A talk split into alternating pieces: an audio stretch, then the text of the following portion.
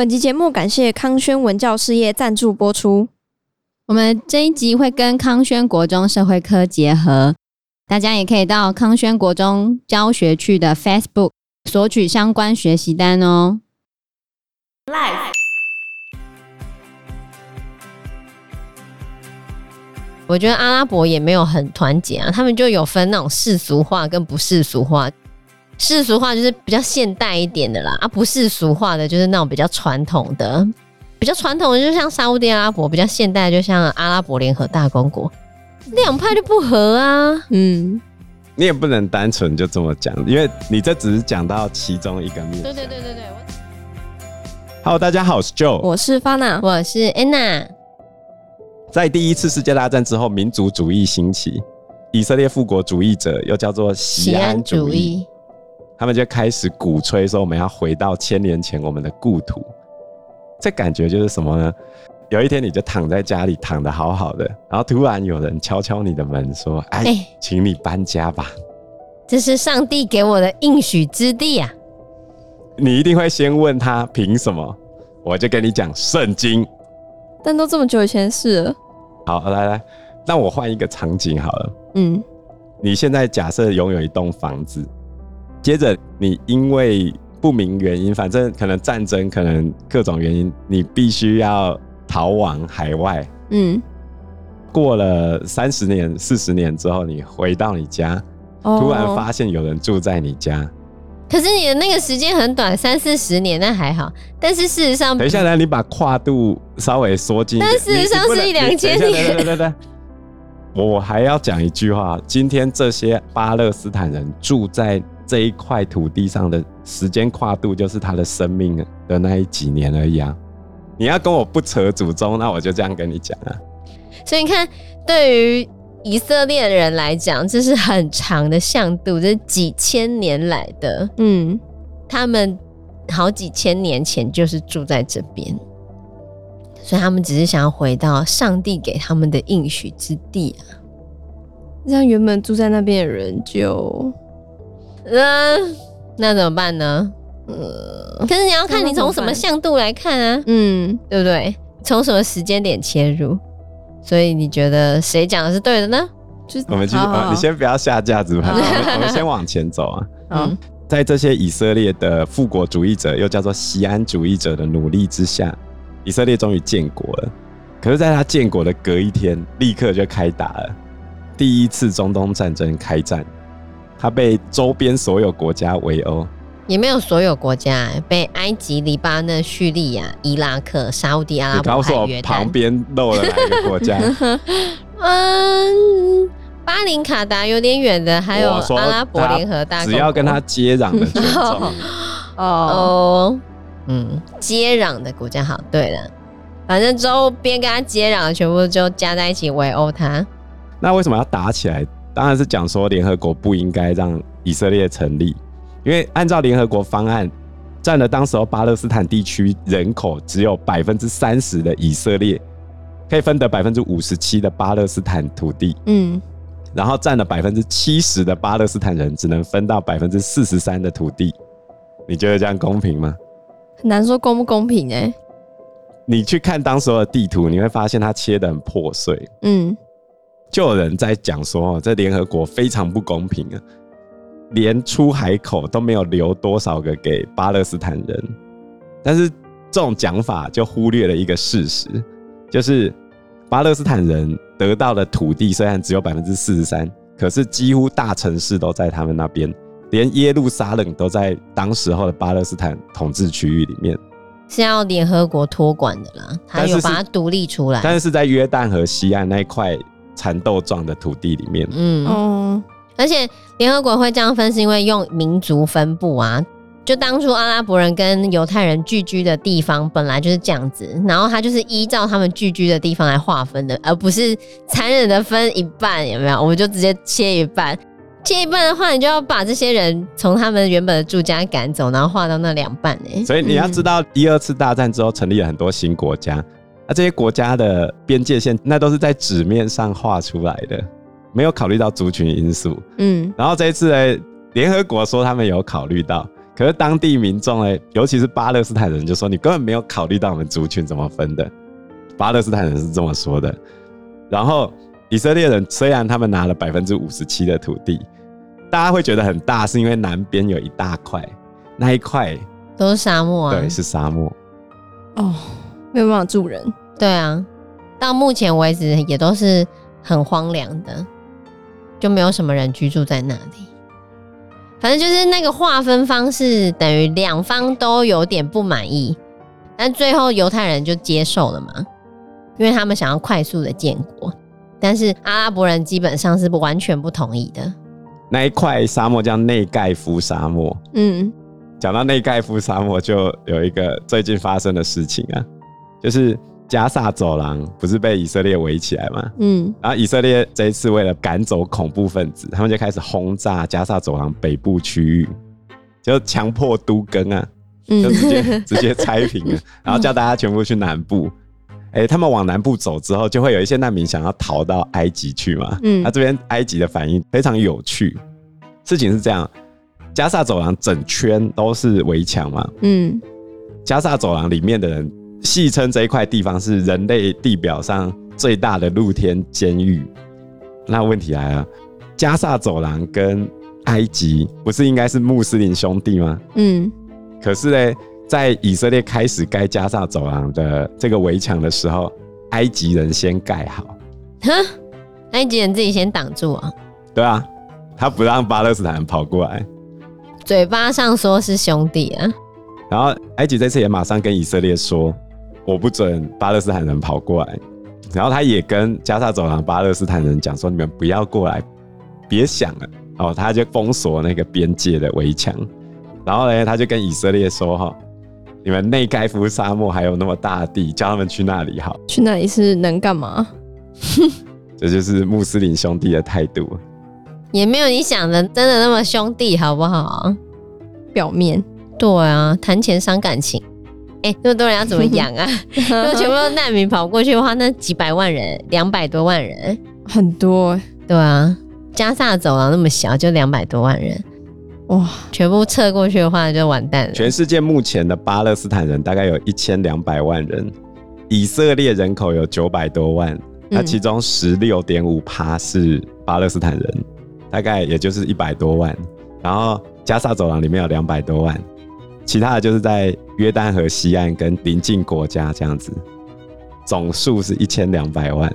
所以以色列如果跟巴勒斯坦合并，就所有巴勒斯坦人都变成以色列人的话，或者是新的大巴勒斯坦国，因为有一些人是这样提议嘛。嗯，那投票出来会发生什么事？以色列完全会变少数啦。嗯，但是以色列在外国还有其他人啊，大家要拼人口嘛。通讯投票好了，那你现在拼人口，现在可能还好，可是未来的话，巴勒斯坦人会比较多啊。我们上次有讲到，巴勒斯坦人的那个生育率超高的，他们平均每位妇女还是生四个小孩左右。哇，我们是零点几个，零点九，台湾大概零点九，对，他们妇女生四个，哎，很多，对啊，对啊，这也是以色列非常担忧的事情，而且。以色列第一代的立国者，他们一开始就讨论要有三个条件必须要达成。第一个，我要建立一个属于以色列人的国家；第二个，这个国家必须是个民主国家；第三个，是我的领土面积必须包含圣经里面的所有范围。那就不可能，绝对不可能。所有范围，因为那个上帝的应许之地不是只有现在巴勒斯坦地区，还有涵盖周边的其他的国家，就是可能有一些黎巴嫩的地啊，甚至是叙利亚的地，甚至是约旦的地啊。你怎么可能真的你原本的那个土地都给你？对啊，不可能啊。所以第三个条件是绝对肯定一定不会实现的。嗯。所以，我们上次就讲到第一次以阿战争，最后以色列利用大家不想要让约旦赢的这个心态，因为约旦私底下跟英国偷偷的谈好，打赢之后，巴勒斯坦这块地属于约旦，于是哎，这个大家就不想要让约旦当老大，这就出现了中东问题的一个深层原因，就是没有人愿意承认别人是老大，每个人都想当老大。在第一次世界大战的时候，那个阿拉伯的劳伦斯有听过吗？嗯，他想要建立一个大阿拉伯王国，可是这个理想并没有实现。从此之后，阿拉伯不是散成一大堆吗？这个也是英国人的锅啊，因为英国人后来把整个阿拉伯地区大致上切成六块：巴勒斯坦、黎巴嫩、叙利亚、伊拉克，还有沙乌地阿拉伯跟也门这六块，所以才种下了后面这个散成这么多国家的一个状态。那为什么没有约旦？因为它就是一个大阿拉伯的概念，跟你现在认识的国界是不太一样的哦。好，反正就是跟我们现在想的当前的国界可能是不太一样的，就现在又散落成更多，所以这些阿拉伯的酋长们都想问一个问题是：谁才是老大？我，每个人都想当老大。如果以现代来说的话，就是有一种主义叫泛阿拉伯主义，就是我们要建立一个大阿拉伯国。可是也没有哎、欸，我觉得阿拉伯也没有很团结啊，他们就有分那种世俗化跟不世俗化。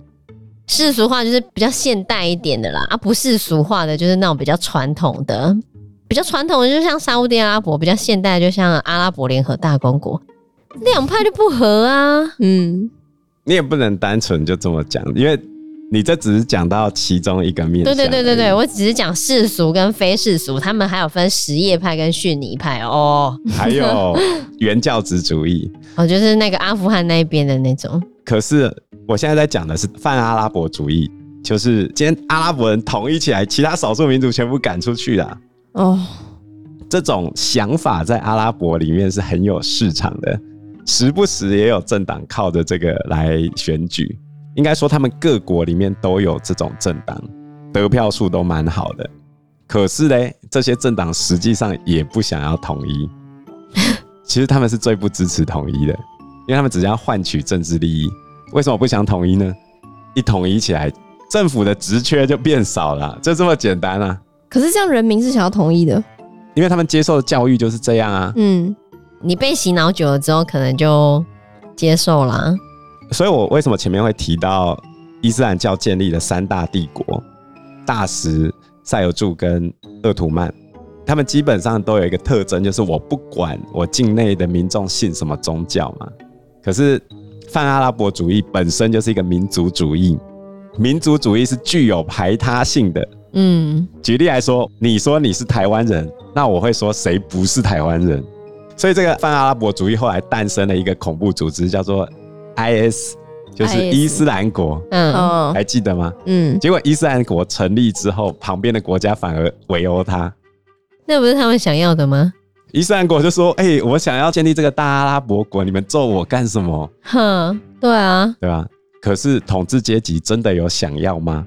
还是他只是想要拿着这个东西来换取自己的选票，或者是维持自己的统治地位呢？嗯，那只是他们的理由、借口而已啦。哦，这就是中东问题复杂的地方，因为民众跟统治阶级想的不一样。嗯统治阶级本身之间的教派也不一样，统治阶级跟统治阶级之间也有血海深仇，整个很难解。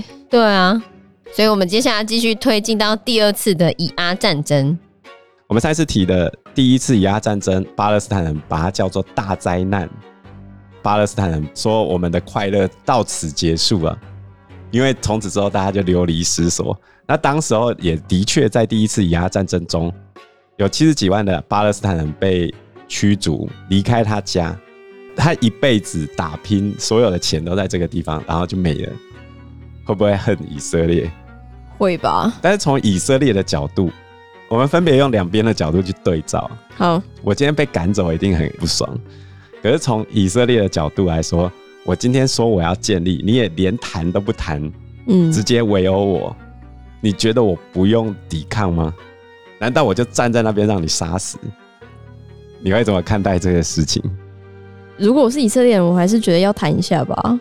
人家就不谈啦，人家第二天人家就直接扁你啦，人家第二天直接杀就只能扁回去啦。对啊，结果打完之后，犹太人占的领土比那个百分之五十七还要更多。巴勒斯坦人喜欢讲一句话，就是犹太人来之前，百分之九十四巴勒斯坦的领土都是我们阿拉伯人的。或者是我们巴勒斯坦人的，嗯，这一句话你本身就要打一个问号，因为其实不是，因为那个时候那个领土明明就是鄂图曼土耳其的，巴勒斯坦只是一个地区而已。那时候巴勒斯坦根本就还不是一个国家。而且犹太复国主义推行的时候，就很多犹太人开始花钱去买那边的土地。对，他们是用钱买的哦，并不是就这过去，然后就把人家赶走这样。他们刚开始就是有钱的犹太人们陆陆续续买土地，然后请人回来屯垦这样子。他们是花钱买的，怎样？所以在哪边？我觉得好难哦，很难吧？对啊，就是不管是任何一边都会觉得。对，刚开始就这么难了，啊、接下来怎么办呢？真的，在第一次以阿战争打完之后，当时联合国调停嘛，嗯、那联合国调停完之后，很多的土地实际上被以色列所占领了。刚刚就有讲的，以色列占领的地区变得更大了。那剩下的加萨走廊就是埃及所控制，然后约旦河西岸呢，就是约旦所控制。然后耶路撒冷呢，就东边是约旦控制，西边是以色列控制。那巴勒斯坦人呢？没有哦，是没有的哦。有些人很喜欢拿那个什么以色列人不断扩张的那个图啊，然后巴勒斯坦越来越小的那张图，其实那个图是错的，假的，就基本上是错的。除了最后一张图是对的，其他的都是错的。嗯，以色列人在扩张了几大期，它要包含了埃及的西奈半岛，还有黎巴嫩南部那么大，整块都他的。可是以色列自己把地又吐回去给他们了。如果他今天不想谈的话，他干嘛把地吐回去？我就直接打掉，建立超大以色列国就好了。对啊。那我们现在要把时间推进到第二次以阿战争，我们看他们一步一步扎红眼，然后最后到难以解释的地步。嗯，那第二次以阿战争呢，又叫做苏伊士运河危机。当初英国支持以色列成立的其中一个原因，就是希望以色列人在那个位置可以协助他们保护苏伊士运河。嗯，那苏伊士运河大家印象中应该是属于哪一个政府的？埃及。嗯。可是，哎，实际上它的营运是苏伊士运河公司，里面的股权大多数是属于英国跟法国，因为是当初他们盖好的吧？当然啊，对啊，盖好的也没办法喽，是这样吗？应该要有个期限吧，总不能永无止境都是那两个国家在守啊。嗯，然后在第一次以阿战争之后的一九五二年。埃及自己也政变掉了，把原本的国王给推翻，变成军政府。然后这些军政府哎，他们就开始推行民族主义。你看关键字，民族主义又要来了。阿拉伯民族主义有一个很根深蒂固的想法，就是以色列人不应该存在在巴勒斯坦这一块地方，就要把他赶走，就对了。对，哪边凉快哪边去。这边是我们穆斯林兄弟的地方。所以埃及就跳出来搞事。对，他在一九五六年关闭苏伊士运河，他只有不让以色列人用。哦，后来这个冲突越来越升级，当时候又有美苏之间的冷战嘛，所以当时候的埃及军政府他们就跟西方国家开始决裂，因为西方国家是亲以色列的，那我埃及当然是跟你闹嘛。嗯，那我既然要跟你闹，我就要找后面一个老大。可以跟美国抗衡的老大就是苏联，于是他就倒向苏联。这件事情也引起美国那边的不满，美国就说，你要倒向苏联，那我就不支持你盖雅斯文高坝。雅斯文高坝的钱是美国出的哦。哦，军政府看美国也加进来搞事了，你们要闹我就跟你闹到底。于是呢，在一九五六年，他就直接宣布苏伊士运河收归国有。苏伊士运河公司百分之四十一的股份是英国，百分之五十二是法国。哼，埃及自己只有百分之七左右的股份，超少的哎。然后他说：“这整条都我的，以后钱我收了。”你没有跟人家讲好就可以直接这样收回来的？对啊，直接小股东翻盘变成老板，有这种事情哦。现在股份分配到现在都还是这样子吗？没有，现在就真的是埃及自己收了哦。嗯。然后英国跟法国就想说，你要搞事是吗？于是呢，他们就找来小弟以色列啊，他就跟以色列讲：“来，你去揍他，我们挺你。”英国、法国跟以色列要同时出兵去夺回苏伊士运河。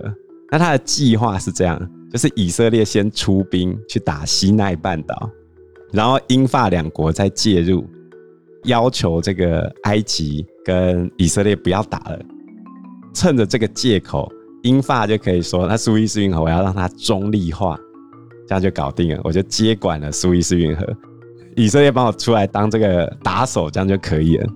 如意算盘打真精啊！因为时间关系，我们这一集节目就到这边喽。有任何的建议都可以在留言区告诉我们，或者是直接在 Facebook 或者是 IG 私讯我们，我们都会回应你哦。喜欢我们节目的话，欢迎按赞、订阅、加分享。如果喜欢我们今天的内容的话，也欢迎赞助我们一杯咖啡的钱，让我们可以走得更长更久。谢谢大家，谢谢大家，拜拜，拜拜，拜拜。